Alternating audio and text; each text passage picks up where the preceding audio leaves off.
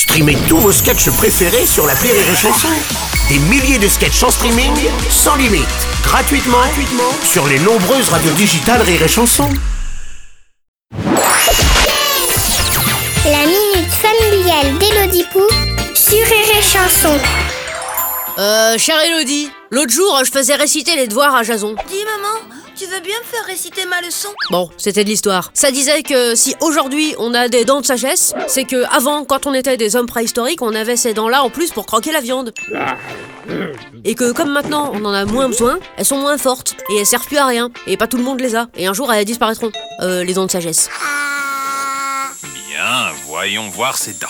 Mais alors, euh, si le corps il évolue comme ça, comment ça se fait qu'on a encore des poils? Enfin, je veux dire, nous les femmes, on passe notre vie à s'épiler. Ça, c'est moche. Comment que ça se fait que le corps, il a pas encore compris qu'on n'en veut pas des poils?